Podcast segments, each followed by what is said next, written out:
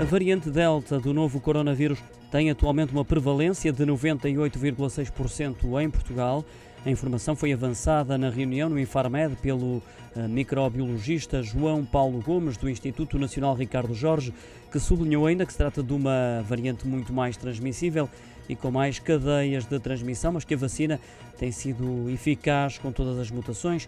O microbiologista adiantou que atualmente já foram detectados três casos da variante Delta Plus, né, no mês de julho, e apenas dois casos da variante Lambda, um em abril e outro em junho. Esta variante, que surgiu pela primeira vez nas regiões do Peru e Chile, não tem qualquer expressão em Portugal.